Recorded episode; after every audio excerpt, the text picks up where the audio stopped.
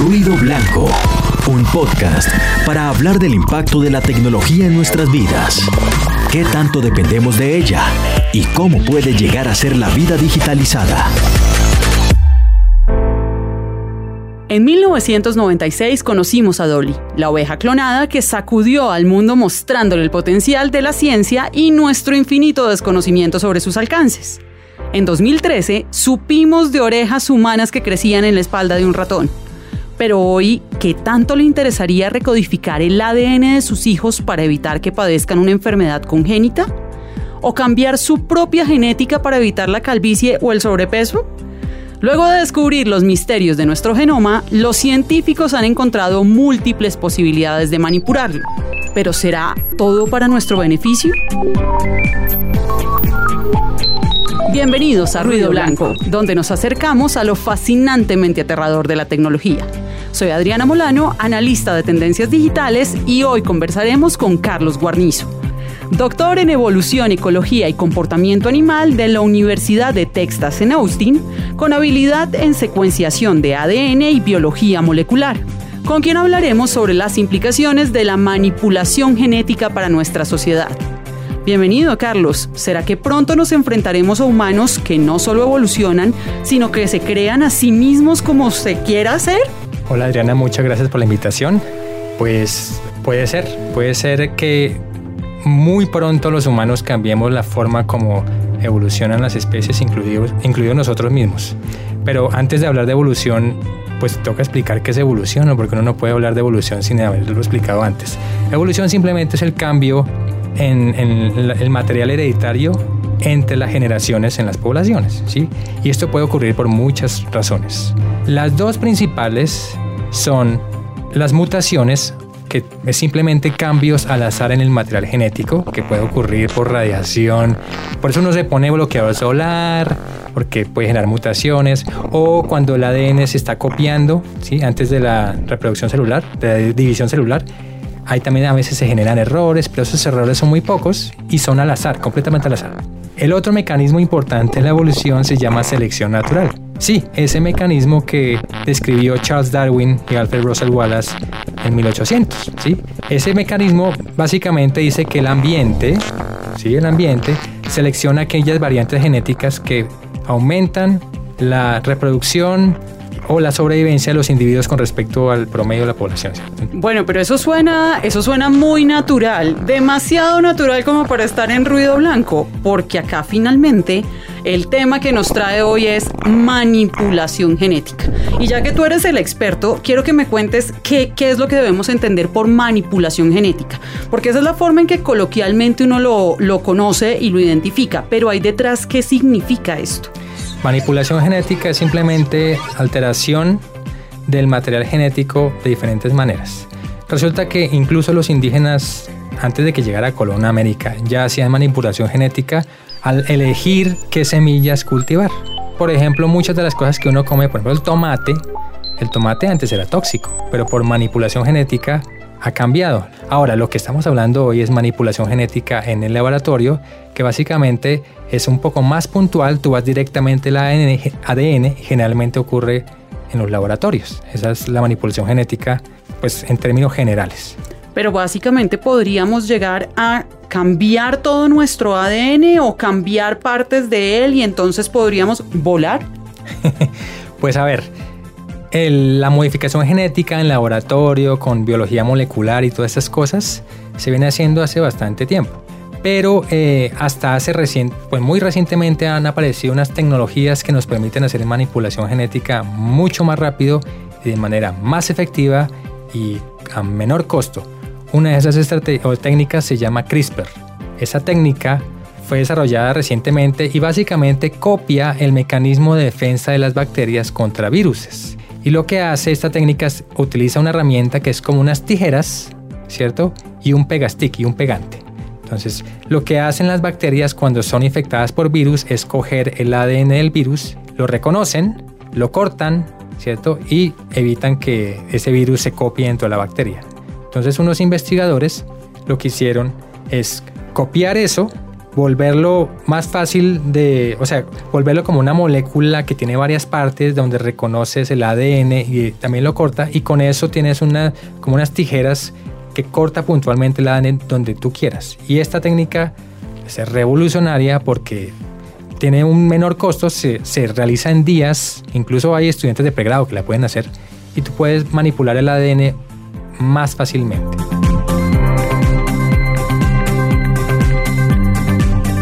Bueno, pero esto, esto nos está poniendo cada vez más al alcance de la mano estas tijeras y este pegante que van a unir el código genético. Pero tú, tú has tocado eh, un tema muy importante y en donde te conocemos muchos casos y es muy cercano a nuestra realidad nacional y es el tema del agro. Y sin lugar a dudas, la manipulación genética ha llevado a grandes desarrollos, ha generado mayor productividad, mayor competitividad, eh, unas mm, unas flores, unos frutos, unos productos agrícolas que pueden estar más adaptados al gusto del consumidor. Sí, por supuesto, preferimos comernos una sandía que no tenga todas las semillas adentro porque es más cómodo, pero esto tiene unas implicaciones y unas complejidades detrás que son muy fuertes. ¿Por qué deberíamos esperar que soluciones de manipulación genética realmente nos, nos salven y nos generen unos cambios de vida positivos sin, digamos que, dejar de lado y sin pensar tanto en el otro, el lado oscuro, aquel de, de estos usos de la ciencia y la tecnología. ¿Qué es lo que pasa ahí? Debería preocuparnos más la sandía sin semilla, disfrutarla por el sabor y seguir eh, criando, porque no sé si hay cuenta sembrar o crear en el laboratorio estos productos? ¿Qué, ¿Qué deberíamos estar considerando cuando hablamos de ese tipo de manipulaciones? A ver, yo creo que todas las tecnologías que se han desarrollado por los humanos han tenido fases en donde primero como que hay desconfianza de la tecnología, pero en algunos casos las tecnologías han tenido como ramificaciones no muy buenas y entonces la, la tecnología para, deja de, de ser no sé, utilizada y en otros continúa siendo utilizada, pero lo que sí me parece importante es que la sociedad discuta estos temas y tiene que hablarse de lo ético, ¿no? Entonces, em, en el caso de los alimentos genéticamente modificados, en mi visión particular, me parece que traen cosas buenas. Por ejemplo, uno puede agregarle nutrientes a algunos alimentos, ¿cierto? Y permitir que estos alimentos crezcan en zonas donde las personas que no tienen acceso a alimentación pueden acceder a nutrientes que de otra manera no, no podrían acceder, ¿cierto? Eh, me parece que es que el, tema es complejo porque también se combina con temas económicos y hay algunas empresas que utilizan estrategias eh, comercial, comerciales de, estas, de estos productos que tal vez pueden ser vistos como no muy adecuados por la sociedad entonces aquí están interactuando muchas cosas, pero puede ser que la técnica per se traiga más soluciones que, que no, pero lo que, lo que sí creo es que las sociedades deben discutir no solamente dentro de la academia, sino toda la sociedad, los gobiernos, la sociedad civil, los, académicos, con los agricultores, los campesinos, para ver a dónde queremos llegar, qué, qué problemas queremos solucionar, porque si no, pues Complejo. Eso quiere decir que, claro, por supuesto es uno de los problemas más complejos, de hecho, que enfrenta nuestra sociedad actualmente. Y acá, acá yo creo que vuelve a ser como lo hemos tratado en otras ediciones de Ruido Blanco es un tema de cuál es nuestro papel frente a este uso de la ciencia, de la tecnología, de la innovación y deberíamos pensar también en cómo se va a regular todo este tema. ¿Qué nos cuentas por ahí? ¿Qué hay frente a regulación? Esto es un tema que es global, que Colombia debería hacer algo. ¿Qué está pasando ahí? Eso sí es un tema global.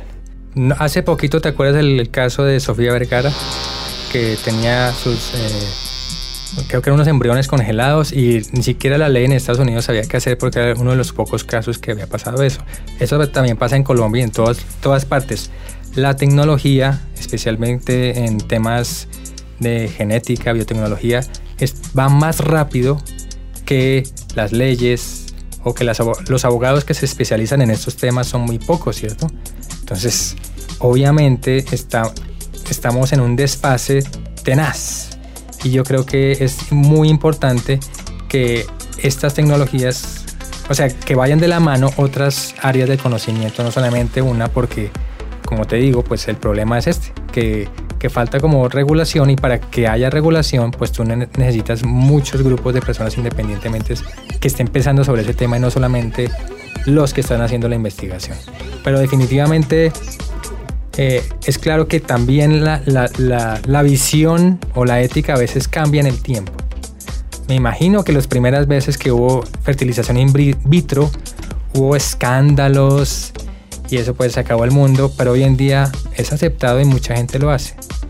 Es posible que lo que hoy en día, año 2018, consideramos algo que está por fuera de la ética o que no se debería hacer, puede ser que en 50 años o en 20 se considere algo normal, porque la gente se acostumbra a las tecnologías. Entonces es un tema complejo porque no solamente por la complejidad del tema, sino también por lo que depende del tiempo y es, digamos, dinámico.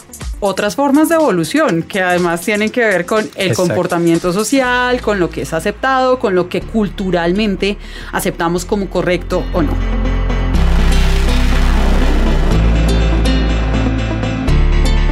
Carlos, tú eres un súper investigador en estos temas y quiero que me cuentes qué es lo más descrestante que has visto en temas de manipulación genética. ¿Qué es a lo que o te aterró o te fascinó? ¿Qué es ese, ese caso que en este momento ya está pasando y que parece de ciencia ficción, pero que realmente ya lo tenemos en, por lo menos en los laboratorios? Pues bueno, yo directamente con este, estos temas de manipulación no trabajo porque yo trabajo más como detectar las variaciones naturales en las poblaciones, eh, las variaciones genéticas y cómo se relacionan con, con, su ubicación geográfica. Pero, uy, sí, hay muchas cosas que hoy en día uno ve y que están ocurriendo, pero antes era solo ciencia ficción. Por ejemplo, uno ya puede ver en, en, estas eh, crowdfunding eh, como páginas donde, donde la gente pues aporta dinero para que se lleve a cabo la vaca en línea. Donde hacemos la, vaca, en, línea. y aportamos todos eh, a través de la plataforma exacto uno ya ve cosas como queremos hacer una lámpara hecha de una de una mata de una planta.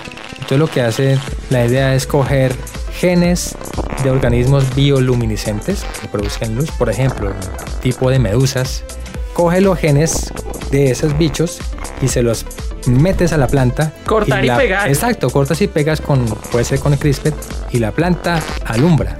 ¿sí? Eso se está tratando de hacer y seguramente lo van a lograr dentro de muy poco porque ya eso ya se hace comúnmente en bacterias. Tú coges bacterias que no, no alumbran, coges una bacteria que se alumbra, que produce bioluminescencia, le cambia los genes y ¡pum!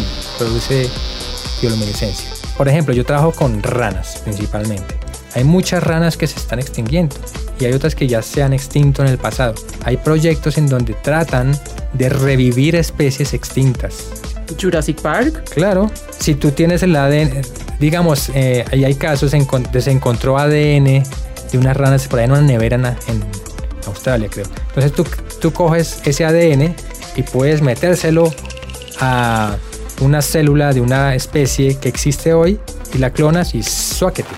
Entonces digamos que cada vez los problemas técnicos para hacerlo son menores. Ahora, lo que, lo que viene son los dilemas éticos. ¿Deberíamos hacerlo o no? Por ejemplo, el mamut. Hay muchos mamuts por ahí en Siberia que encuentran congelados y entonces los tejidos, digamos que están ahí listos para que la gente saque el ADN y suáquete, se lo mete a un elefante. Y entonces tenemos un mamut.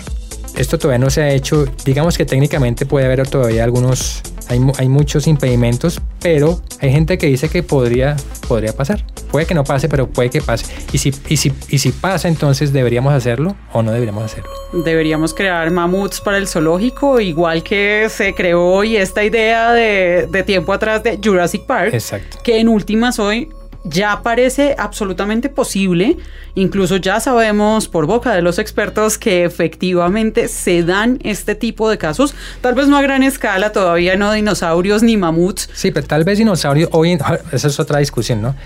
Todo el mundo, la comunidad científica hoy dicen es imposible revivir un dinosaurio porque el ADN está muy degradado, ¿no?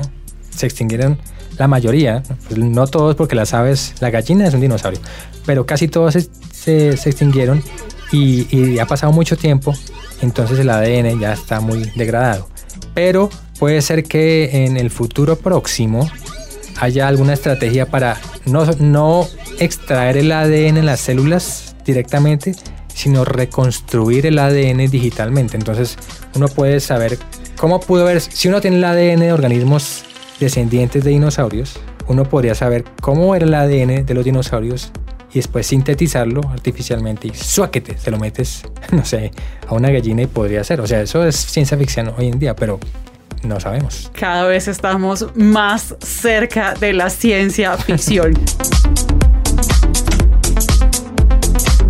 Pero bueno, Carlos, acá yo quiero que demos un pequeño giro en, en, la conversación, porque es que Carlos, además de ser doctor y dedicarse a esta investigación científica tan interesante, también está dedicado a la comunicación de la ciencia. Y tienes un proyecto súper, súper interesante, muy, muy emotivo, es decir, es ponerle corazón a la ciencia, es poder aterrizar estos temas, y se llama Ciencia Café para su merced.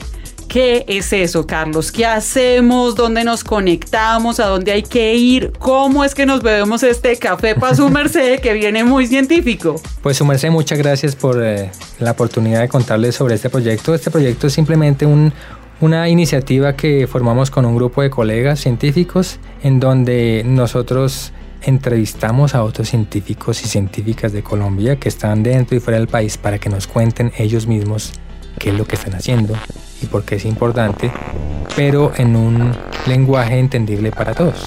Esto trae dos ventajas. Uno es que los científicos los obligamos a que se hagan entender, es que uno es malísimo comunicando lo que uno hace, o sea, uno es pésimo. Entonces, estas iniciativas hacen como, bueno, pero usted explique, sea, no se le entendió, vuelve y repite. No, no, no, tampoco se le entendió. Otra vez. No, pero ¿cómo así? No, no, ese término no lo entiende nadie. Entonces, toca, toca como para la abuelita. Exacto. Y el otro, la otra ventaja es que los espectadores ven la cara de los científicos y las científicas colombianos y ellos mismos explicando lo que hacen. Porque a veces uno, si yo te pregunto a ti, dime el nombre de cinco científicas colombianas o alguna persona, pues algunas personas no van a, que es difícil porque uno no, no tiene el imaginario. Entonces si uno empieza a ver las caras y que hay hombres y mujeres y diferentes edades, eso humaniza también a la ciencia y de pronto puede favorecer que haya más personas dedicadas a esto en el futuro. ¿Y esto es café? ¿De verdad se toma café en esos encuentros? Entonces, esa es la parte online Ustedes pueden ver esos videos en nuestras redes sociales, Facebook, Twitter, Instagram, YouTube. Eh, tenemos un canal de YouTube al que pueden busquen, o sea, entren a Google y busquen Ciencia Su Merced. Y ahí solo, Sí, porque ¿qué otros se llama Ciencia Su Merced? Entonces, lo primero que salga ahí. Y también tenemos un café, que es un espacio físico que ocurre una vez al mes, o sea, el primer miércoles de cada mes, en donde vamos a un café que se llama Aldea Nicho Cultural, que queda ahí como en el cerca al Parque de los Periodistas, por donde queda el ICFES, el ICETEX, por allá cerca. Y los primeros miércoles de cada mes llega, llevamos a un panel de cuatro científicos, científicas, y no solamente científicos, sino personas que tengan que ver con un tema, y hablan por hora, por dos horas de manera informal, haciendo chistes, contando anécdotas sobre el tema del día. Por ejemplo, el tema del día puede ser, el tema del día puede ser inteligencia artificial, cambio climático, terremotos en Bogotá. Eh, bueno, el, próximo miércoles tenemos uno que se llama colecciones biológicas, ¿eso qué es? Y eso es chévere porque la gente puede interactuar directamente con los científicos y los científicos con la ciudadanía y uno puede ver cuáles son las angustias de cada uno y pues mientras se toma un cafecito, se come una empanada, no es un salón de clase, no es algo que dé miedo, sino hay Espacio merced. Exacto. Entonces, esa fue la idea. Afortunadamente hay varios espacios así en, en, Colombia. Antes no existían. Quiero decir que no somos los únicos, pero, pero esto me parece regio, porque es como lo que decíamos antes, como las decisiones sobre la biotecnología no pueden ser tomadas solamente desde la academia o los políticos únicamente, sino toda la ciudadanía y se necesitan muchísimos espacios como este, como tu espacio, es muy importante para llevarle estos temas a todo el mundo. Y obviamente también hace falta también el tema de apropiaciones, que eso ya se encargan otras, otras personas, esas entidades, para ver si en realidad sí están recibiendo la información o no. Bueno, pues Carlos, muy, muy interesante esta conversación sobre biotecnología. Acá le acabamos de poner un prefijo a la tecnología de la cual hablamos normalmente. Biotecnología, manipulación genética. De esto hablamos hoy con Carlos Guarnizo, doctor especialista en secuenciación de ADN y biología molecular y director de la iniciativa Ciencia Café para su merced. Muchas gracias por acompañarnos, Carlos. Muchas gracias a ti, Adriana. Hasta aquí, Ruido Blanco, lo fascinantemente aterrador de la tecnología. Conéctese bajo su propio riesgo. Acabas de escuchar Ruido Blanco, un podcast de Radio Nacional de Colombia.